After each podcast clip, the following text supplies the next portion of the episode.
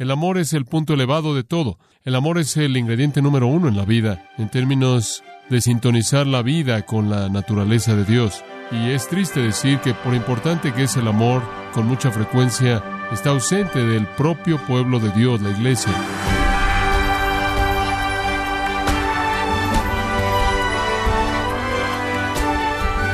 Le damos la bienvenida a esta edición de Gracia a vosotros con el pastor John MacArthur.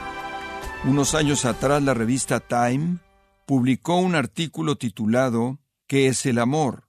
sobre algunos nuevos estudios científicos sobre el amor, pero ¿qué decidieron los investigadores? Como dijo uno de ellos, la gente comprará y hará casi cualquier cosa que les prometa la felicidad en base al romance.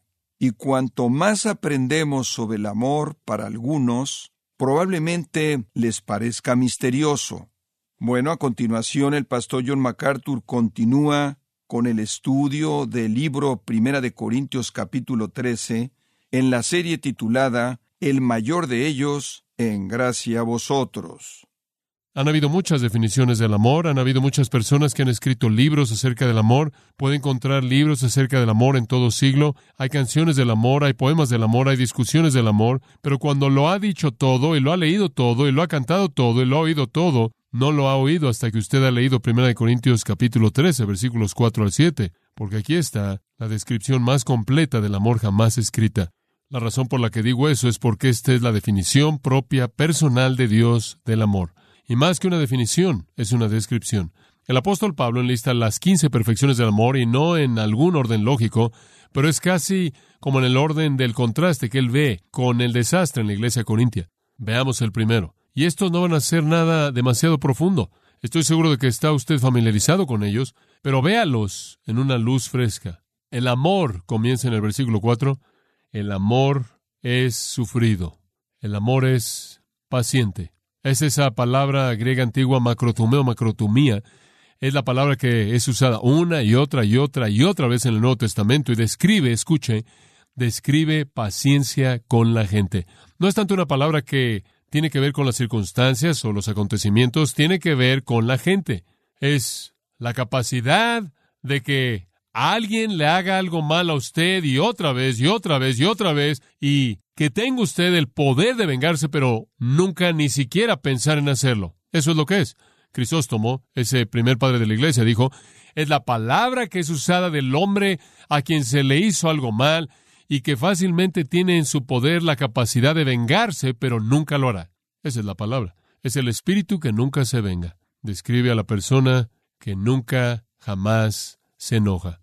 El cristiano es uno que ama, entonces el cristiano es uno que es ofendido, insultado y lastimado y está en una posición de vengarse, pero nunca se venga, nunca se venga. La palabra literalmente significa con una paciencia larga, una paciencia larga, tiene un fusible largo. Usted puede estudiar a lo largo del Nuevo Testamento y usted estudiará la palabra una y otra vez porque aparece tantas veces. Pablo dijo que fue característico de su propio corazón, según Corintios 6:6.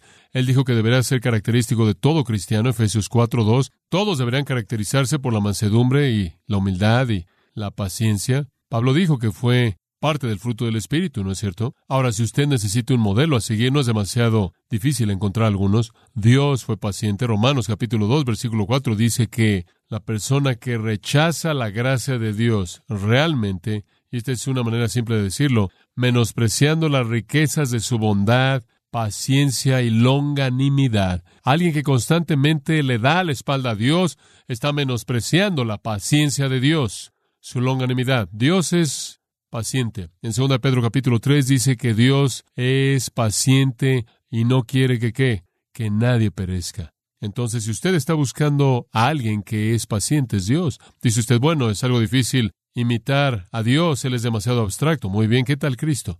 El Señor Jesucristo colgando en la cruz después de que Él había soportado todo lo que soportó, no tenía nada más que decir acerca de sus homicidas más que esto. Padre, que perdónalos porque no saben lo que hacen. Y después ahí hay otro modelo. Dice usted, bueno, Jesús también es un modelo difícil para mí. Bueno, ¿Qué le parece a usted, Esteban? Él es un poco más terrenal. El séptimo capítulo de Hechos, en el versículo 60, está bajo los golpes aplastantes de las piedras y él dice, Dios, no les tengas en cuenta este pecado, y durmió. Él fue paciente, sin venganza, sin amargura, sin enemistad, sin buscar pelear en respuesta a lo que le estaban haciendo. ¿Puede imaginarse lo que la iglesia sería si todo el mundo fuera así? Que nadie jamás buscara la venganza. ¿Puede imaginarse cómo sería su hogar? Si usted, usted sabe si en su hogar su esposa hace algo que a usted no le gusta y usted en silencio dice, le voy a enseñar, a ver si vuelve a sacarme otra palabra, a ver si consigue ese vestido nuevo. Voy a llegar a casa tarde y la cena va a estar fría. ¡Ja! Es el espíritu de venganza. Pero eso no es amor, ¿verdad? Al amor le pueden hacer mal y mal y mal y nunca quiere vengarse. Esa es la manera de definir el amor. El amor perdona setenta veces siete cuando se le ha hecho algo mal. Y eso nos lleva al segundo atributo, bondad. Y este es el otro lado. Escuche esto ahora. La paciencia soporta las heridas de otros y la bondad les devuelve únicamente obras buenas. La paciencia dice, voy a recibir cualquier cosa de mis enemigos. La bondad dice, voy a dar cualquier cosa que a mis enemigos para satisfacer su necesidad. Ahora, esa es la esencia. Bondad es simplemente el otro lado. La palabra de raíz en el griego es útil. Haré lo que sea que sea útil para mi enemigo, que sea útil para otro, viviré mi vida para beneficiar a otros. Eso es lo que le está diciendo. El amor está consciente de usarse a sí mismo en otros. El amor es útil para otras personas. No es un abstracto, no es un adjetivo, es la obra de bondad, es la obra de generosidad, es el acto que usted hace para alguien más lo que necesita que sea hecho. Cuando dice que el amor es amable, no está hablando de una actitud dulce, está hablando de una obra útil para alguien más. El amor se entrega a sí mismo para ayudar a alguien, inclusive un enemigo. Cuando Jesús dijo, amad a vuestros enemigos, Él no dijo, siéntanse bien por ellos. Él simplemente estaba diciendo esto, hagan cosas buenas para sus enemigos. Ahora de nuevo, ¿vemos algún modelo de la bondad del amor, del amor que hace cosas buenas por otros? Bueno, ciertamente Dios, ¿no es cierto? Ciertamente Dios, Romanos 2.4, se lo acabo de leer, la bondad de Dios, la benignidad de Dios hacia nosotros. Dios ha hecho una y otra vez cosas para beneficiar inclusive a sus enemigos, ¿no es cierto? Y como usted sabe en Tito, ese versículo que dice en el 3 de Tito, versículo 4, después, según la bondad y el amor de Dios, Dios es amable, Dios hace cosas de bondad. En 1 Pedro 2.3, si es que habéis gustado la benignidad del Señor, Benignidad es la misma palabra. Dios simplemente es bueno, Él simplemente hace cosas buenas, Él hace cosas útiles, Él hace cosas que ayudan a la gente. Y después está el Señor Jesús. Y me encanta lo que dijo en Mateo 11:30. Jesús dijo, Tomad mi yugo sobre vosotros y aprended de mí, porque mi yugo es, ¿qué? Fácil. La palabra fácil en el griego es la misma palabra traducida bondad en 1 Corintios 13. Jesús simplemente está diciendo, acompáñenme y les voy a expresar bondad. Es un pensamiento tremendo. Esta es una gracia que puede curar las heridas del mundo. Esta es una gracia que puede curar las heridas en su familia. Permítanme preguntarles, padres, ¿son amables el uno al otro? Digo, ¿realmente amables? ¿Acaso es su primer pensamiento? ¿Qué puedo hacer que sería útil, que te ayude, significativo, a mi cónyuge, apenas después de que me han irritado? ¿Cómo puedo devolver su enojo con bondad? ¿Cómo puedo devolver su herida con algo útil y bueno que necesitan. Permítanme preguntarles esto, padres. ¿Son amables hacia sus hijos? ¿Acaso sus hijos perciben una ternura? ¿Acaso se esfuerza por hacer cosas buenas por ellos? No quiero decir que los compre debido a su falta de amabilidad. Me refiero a hacer cosas que son amables para ellos. ¿Hace usted el esfuerzo o no puede ser molestado? ¿Está usted dispuesto a hacer algunos sacrificios para ayudarles? ¿Sabe una cosa? Eso es bastante práctico en nuestra casa. ¿Me vas a ayudar o no, papá, con mi tarea? Ese es nuestro asunto. Papá, mi hijo me dice, ¿me ayudarás a estudiar para mi examen? Bueno, sería amable hacer eso, ¿no es cierto? Para ayudarle. Ahí es en donde se encuentra la batalla, usted sabe, esa es la médula, ese es el meollo. El amor es amable, cura heridas, espera pacientemente, soporta cualquier cosa, nunca se venga, únicamente devuelve bondad. Dos hombres en un camino un precipicio y una roca a la derecha, y el camino mide medio metro, y se encuentran cara a cara. ¿Cómo van a pasar? Conflicto. Tratan de hacer esto, no funciona. se rascan sus cabezas. Uno no dice nada, él simplemente se acuesta y el otro camina por encima de él. Y eso es amor, porque al amor no le importa que lo pisen, si va a beneficiar a alguien más. Ese es el espíritu que Pablo está buscando en la iglesia corintia. Él dice, si tan solo ministran de una manera en la que no se vengan, en la que se sacrifican a sí mismos sin vengarse y únicamente devolviendo bondad, entonces sus dones espirituales significarían algo. En tercer lugar, en este pasaje hermoso, al definir las características del amor, observe de nuevo el versículo 4. El amor es sufrido, es benigno, el amor no tiene envidia. Hombre, la envidia es algo malo. Otra palabra para envidia es celos. Ahora hay dos tipos. Estaba pensando en esto. Básicamente hay dos tipos. Una es superficial y la otra es profunda. Celos profundos que apestan, que están putrefactos. De hecho, Shakespeare la llamó la enfermedad verde. De ahí vino eso. Y Salomón la llamó putrefacción de los huesos. Y había un proverbio antiguo latino que decía que era el enemigo del honor, y alguien más escogió llamarla la tristeza de los necios, celos. Pero hay dos tipos. Están los celos superficiales que dicen, quiero lo que tú tienes. Me encantaría que tuviera eso. ¿Por qué? ¿Por qué? ¿Cómo es posible que él tenga un auto nuevo? Usted sabe, mi vecino. ¿Por qué? Y yo tengo un Accord 1932. ¿Qué está pasando? Digo, ¿por qué yo terminé con lo malo? ¿Cómo es posible que él pueda pagarlo? Él no tiene más dinero que yo. La gente me ve manejando en donde vivo. No creen que tengo éxito. Después, si tan solo lo arreglo y lo pinto, entonces sabrán que estoy tratando de parecer exitoso, ¿verdad? Celos, envidia. Quiero lo que él tiene, pero eso no está al nivel más profundo. El nivel más profundo dice, desearía que no lo tuviera, ¿verdad? Lo primero es que usted lo quiere, lo segundo es que usted resiente que lo tiene. Fue Barclay quien dijo en su mente es la maldad del alma. Esa es la envidia profunda en donde no es solo que usted lo quiere, sino que usted no quiere que ellos lo tengan. Eso es fácil de hacer. Usted sabe, es fácil ser envidioso. Oh, escuche, alguien me da, oh, dice, oh, John, tengo esta cinta fantástica, tienes que oír a este hombre, fantástico. Y lo meto ahí y digo, ah, no es malo, he oído a mejores. Wow, usted sabe, ese es el ego antiguo, ¿verdad? Y si es realmente bueno, entonces es difícil enfrentarlo, ¿verdad? Hay muchas personas que son predicadores mejores que yo, pero no compro sus cintas.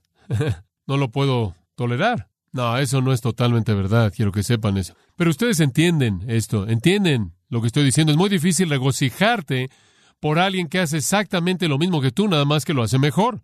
Usted sabe, me acuerdo como atleta lo difícil que era jugar en segundo lugar después de un hombre que tú sabías que era mejor que tú.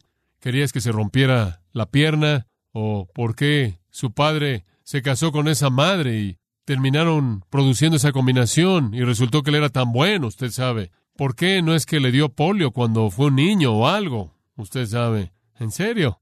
A usted se le ocurren pensamientos extraños. No es algo que no entendemos cuando hablamos de la envidia. Lo entendemos. La palabra literalmente en el griego, originalmente, la palabra de raíz significa hervir. Es el hervir internamente.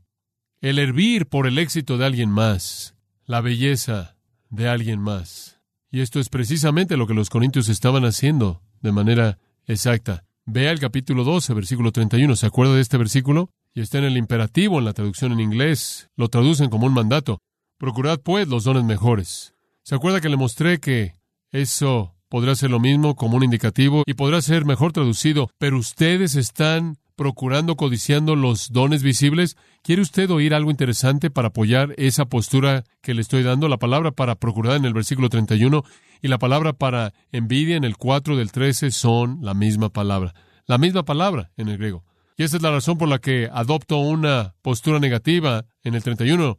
Él no está diciendo procuren o anhelen ciertos dones. Él está diciendo el problema con ustedes es que tienen envidia de ciertos dones. Es el mismo pensamiento. Tenían envidia. Si usted duda eso, usted puede ver el tercer capítulo de 1 Corintios y el tercer versículo y dice, porque vosotros sois carnales, porque habiendo entre vosotros envidias, ustedes envidian. Eso es 1 Corintios 3:3. Hay envidia y contienda.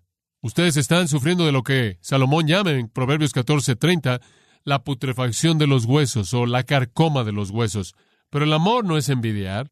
Cuando el amor ve a alguien que es próspero, cuando el amor ve a alguien que es popular, cuando el amor ve a alguien que es poderoso, o rico, o hermoso, dotado, el amor está contento por ellos y el amor se regocija. Siempre pienso en Filipenses capítulo 1 y mi mente automáticamente va a ese pasaje porque Pablo ahí está en la cárcel y él escribe y él dice, sí, estoy en la cárcel y él dice, hay algunos nuevos jóvenes predicadores que están predicando y la gente está comenzando a aceptarlos y algunos de esos predicadores jóvenes están diciendo la razón por la que Pablo está en la cárcel es porque el proceso le salió mal a él, él es antiguo, él echó a perder su ministerio, él no es útil al Señor y el Señor entonces lo guardó. Y él dice, sí, algunos están predicando a Cristo de manera contenciosa, buscando añadir aflicción a mis cadenas. En otras palabras, no está mal que estoy en cadenas, quieren añadir más dolor. ¿Y cuál es mi reacción hacia ellos? Tengo envidia porque están bajo la luz. Tengo envidia porque son el nuevo grupo de predicadores. Tengo envidia porque están haciendo lo que solía hacer, nada más que están recibiendo todas las flores y todos los aplausos. No.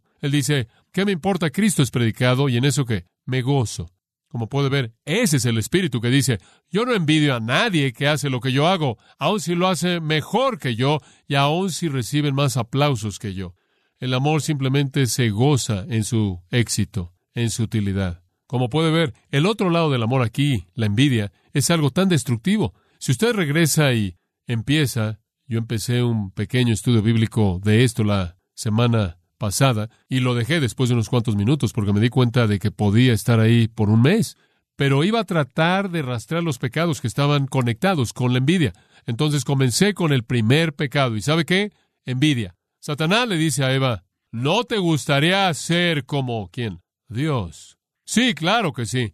¿Por qué Él es así y a mí me dejó afuera aquí? Yo quiero ser como Dios. Y la envidia motivó el pecado de Eva y la raza cayó. El siguiente pecado que usted ve en la Biblia después de eso es un homicidio. Y Caín mata a Abel porque él estaba qué? Lleno de envidia. Él tenía envidia de la aceptación de su sacrificio. Esto es, del de Abel por encima del suyo. Y usted no llega muy lejos hasta que se encuentra con algunos hermanos y tienen un hermano en particular llamado José y lo venden en la esclavitud porque, ¿qué? Tienen envidia. Y pensé en ese punto, esto va a ser algo largo. Todavía estoy en Génesis.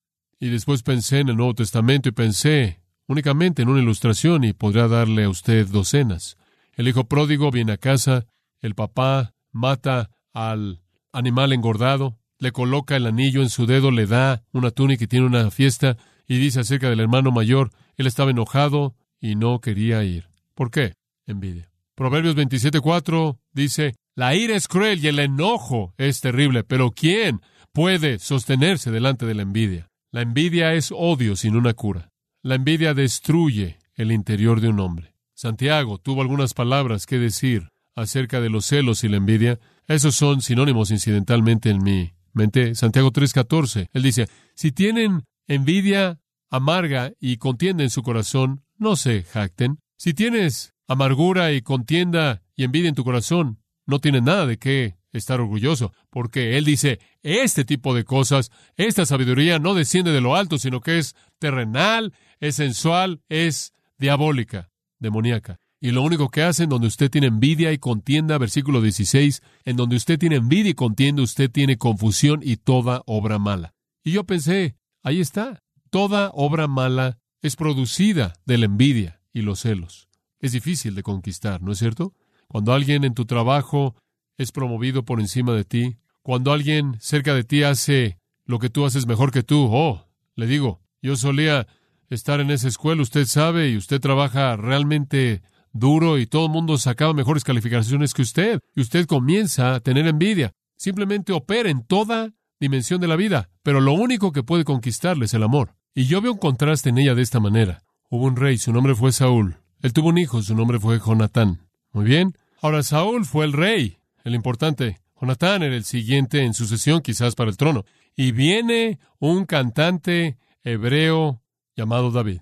No solo un cantante, sino un domador de leones alguien que podía matar gigantes, apuesto, elocuente, poético, un músico supremo, todo tipo de capacidades. Él podía ser un hombre no muy popular, no puede soportar ver tanto talento en una persona. ¿Y sabe una cosa? Saúl lo aborreció, ¿no es cierto? Él lo odiaba, él odiaba debido a sus capacidades y lo odiaba debido a la amenaza de que el trono fuera para David. Y entonces Saúl, en un arranque de furia, tomó su lanza y trató de atravesarlo, ¿verdad? Pero había otro miembro en la familia y ese era Jonatán. Jonatán era el siguiente para el trono. No sabemos nada particularmente acerca de Jonatán. Sabemos que él disparó una flecha bastante bien, pero eso es todo. No sabemos nada acerca de su capacidad música o su elocuencia o nada más acerca de él, pero ¿sabe una cosa? Encontramos una cosa en las escrituras y eso es que Jonatán nunca, jamás, jamás tuvo envidia de David. Dice usted, bueno, él no tenía tanto que perder como Saúl. Oh, sí, claro. Él también, recuerde, era el siguiente en sucesión.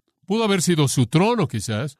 Pero ¿sabe usted lo que la Biblia dice de Jonatán, primero de Samuel 20, versículo 17? Escuche lo que dice. Dice, Él amó a David como Él amó su propia alma. Ahora, ¿qué hizo la diferencia entre Saúl y Jonatán? El amor. Como puede ver, Saúl tenía envidia y Jonatán no. Porque Jonatán amó. El amor no puede tener envidia. La envidia es odio sin una cura. Y entonces la Biblia nos dice que no hay lugar en la vida de un cristiano para eso, en absoluto. Hombre, Satanás va a trabajar en nosotros en la envidia. Oh, eso es algo sutil. Usted no piensa que es demasiado malo tener envidia, pero es putrefacto hasta la médula. Hombre, yo lucho con eso. Todos. Vemos los pecados abiertos, externos, descarados, pero ese pecado de la envidia puede consumir un corazón. Usted puede tener envidia por la manera en la que alguien se viste, alguien se ve, alguien trabaja, alguien canta, lo que sea. Una ilustración, Oscar Wilde, en una ocasión contó una historia. No fue verdad, él simplemente la inventó, pero ilustra el punto. Él dijo, el diablo estaba cruzando el desierto de Libia, y conforme cruzaba, él se encontró con un montón de sus demonios que realmente estaban trabajando en un ermitaño de edad. Ahora este ermitaño era un santo. Había, usted sabe, había sido apartado por la iglesia y él había hecho sus votos y él era un ermitaño muy santo. Entonces él está allá afuera, en medio del desierto de Libia, usted sabe. Él había dicho no a todo en el mundo y él había tomado su cruz y se había ido al desierto. Y entonces estos demonios estaban ahí realmente tratando de que él tropezara, realmente tratando de tentar a este ermitaño mayor y estaban haciendo todo lo que podían y Satanás llegó. Igual dice esto, de manera constante, el hombre santo resistió sus sugerencias. No tuvieron éxito. No podían hacer que él cayera en pecado. Finalmente, después de ver su fracaso en enojo, el diablo le susurró a los demonios, lo que están haciendo es demasiado crudo. Permítanme un momento. Y después el diablo le susurró al hombre santo, tu hermano acaba de ser nombrado el obispo de Alejandría, igual dice que un gesto de envidia maligna cubrió su rostro. Eso, dijo el diablo, es lo que yo recomiendo. ¿Entiende el punto? No pueden tentarnos en algunos lugares, nos van a lugar en... No pueden tentarnos en algunos lugares, nos van a tentar en otro lugar. Y la envidia es un buen lugar. ¿Sabe una cosa?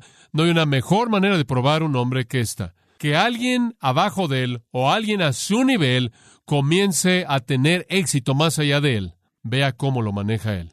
Se cuenta la historia de dos grandes directores de orquesta, Toscanini y Mascagni en Italia. Mascagni, si usted leyó de él, era, todo el mundo sabía que el hombre simplemente era una persona terrible, simplemente un hombre soberbio, egoísta, increíble. Él dedicó una de las óperas que él escribió para sí mismo. Simplemente, usted sabe, terrible con gran estima, dijo él. Pero bueno, Mascagni resentía a Toscanini porque no había nadie como Toscanini. Digo, Toscanini era Toscanini, ¿verdad? Y hubo un festival, un festival musical en Milán, en Italia, para honrar al compositor Verdi. Y el comité que estaba organizando el festival había preguntado si Toscanini y Mascagni estarían a cargo de la orquesta. Mascagni tenía tanta envidia de Toscanini y fue tan evidente, y entonces todo el mundo lo sabía, que ni siquiera trató de esconderlo. Entonces él dijo, yo voy a dirigir con una condición, que se me pague más dinero que a Toscanini. La administración estuvo de acuerdo. Al final del festival, Mascagni recibió su sueldo, una lira. Toscanini dirigió sin cobrar nada. Y Mascagni se vio como un necio. Hmm. Una persona amorosa se goza en la excelencia de otros. ¿Ve usted eso? Una persona amorosa se goza en las excelencias de otros, en la belleza de otros, en lo atractivo de otros, en el éxito de otros, en los dones de otros. No tiene envidia. Ve a Jesús y lo vuelvo a ver. Veo su bondad. ¿Usted no? ¿Ve usted su bondad conforme Él levanta a una mujer caída y la ama? ¿Ve usted su sufrimiento conforme Él dice en la cruz? Perdónalos. ¿Ve usted su ausencia total de envidia conforme Él dice, no vine a buscar mi propia gloria, sino que la gloria del que me envió? Y conforme Él dijo, yo estoy contento no en que sea servido, sino en qué? En ministrar y dar mi vida en rescate por muchos. El amor sufre mucho. El amor es muy paciente. El amor hace obras de bondad. Y el amor nunca tiene envidia. Oremos. De hecho, es refrescante, Padre nuestro, colocar nuestras vidas junto a estas grandes perfecciones del amor y ver su belleza. Sin embargo, al mismo tiempo, es algo desalentador ver cuán lejos estamos de estas, cómo peleamos inclusive por ver una sola evidencia de estas en nosotros. Sin embargo, Señor, es consolador de nuevo saber que tú nos has dado tu amor y tu espíritu para que podamos tener la capacidad de cumplir estas verdades. Ese es nuestro deseo, que Cristo sea glorificado. Amén.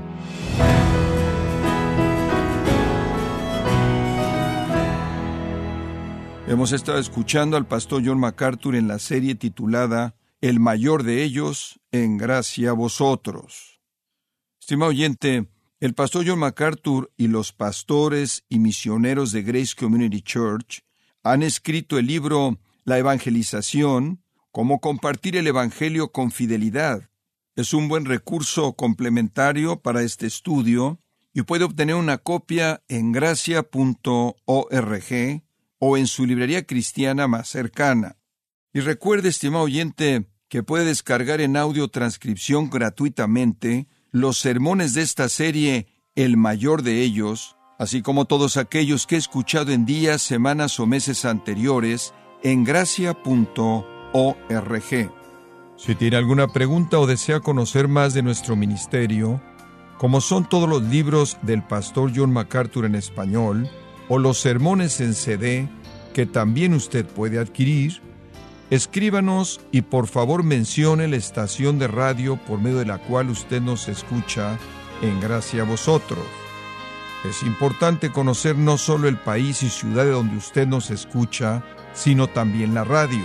Para quienes contactan nuestro ministerio por primera vez, pueden solicitar una copia del mensaje de promoción sin costo alguno, un mensaje por oyente únicamente. Si usted vive en los Estados Unidos o Puerto Rico, escríbanos a Gracia Vosotros, P.O. Box 4000, Panorama City, California 91412. O puede escribirnos a través del siguiente correo electrónico radio arroba gracia.org. Esto ha sido todo y en nombre de John MacArthur y del personal de este organismo, queremos darle las gracias por su tiempo y sintonía, invitándole para que nos acompañe en la próxima edición y juntos desatar la verdad de Dios un versículo a la vez, aquí en Gracia a Vosotros.